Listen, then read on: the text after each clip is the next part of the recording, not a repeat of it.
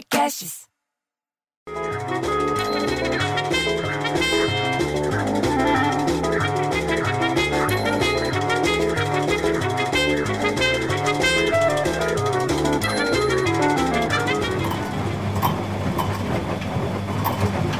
Porra, fica quieta, bicho, cala a boca. Pô, essa máquina de lavar não para de fazer barulho, bicho. Parece um monstro do espaço que tá conversando comigo. Fica quieta. Aí você não pode chamar o técnico por causa da quarentena. Aí o que você faz? Daí você liga pro André Zelador pra ver se ele te empresta uma ferramenta pra mexer na máquina. Aí sabe o que ele fala? Que o Neymar tem nada a ver com a máquina de lavar. O Neymar tem dados utilizados e é aprovado para receber auxílio emergencial de 600 reais. Você acredita nisso? Diz que com o CPF de mais dados do Neymar, uma pessoa requisitou para o governo federal o auxílio emergencial em nome dele. O pior é que a ajuda foi aprovada, bicho está liberada para crédito, mas o status atual é de que está em avaliação por indícios de desconformidade. Por indícios! Aí ele está falando e você só ouve a, a dona Nair, que trabalha na lotérica, reclamando de dentro do carro que está sem bateria. Porra, é um chevette, bicho! Esse negócio só funciona à base de manivela, bateria não adianta, tem que ser berimbau, atabaque, tudo. Aí vem a mensagem no WhatsApp do prédio para usar a máscara no corredor, no elevador e na garagem, porra. Não precisa encher tanto, todo mundo sabe que tem que usar máscara. Eu uso até dentro de casa, mas daí a Maria José, mulher do Cardoso, fala que tá difícil porque a mãe tá confinada, para a mãe que tá confinada com quíntuplos, em set, há 70 dias lá em Santos. Você lembra daquela mulher que teve quíntuplos?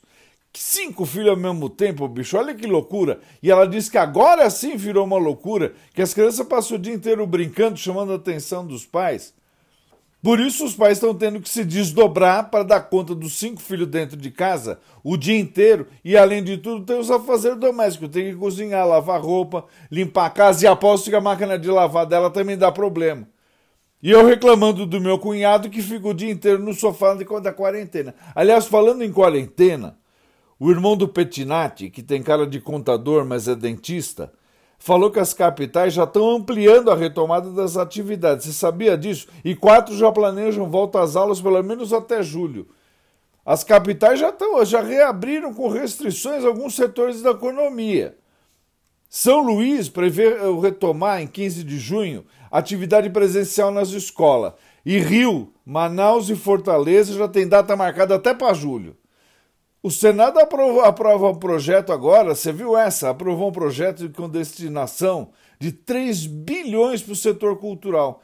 Entre outros pontos, o projeto prevê três parcelas de 600 reais para artistas informais, é exemplo do auxílio emergencial. Aí tá certo, não dá dinheiro para quem tá burlando as coisas no, no, no governo.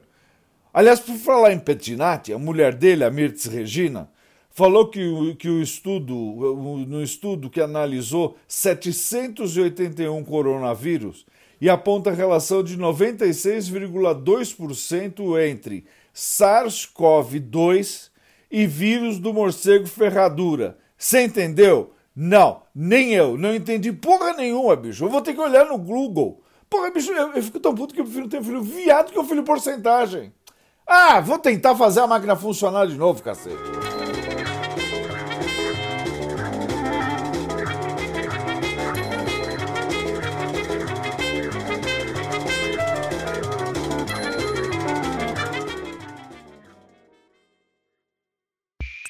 Esse podcast foi editado por Rafael Sales e Júlia Fávero.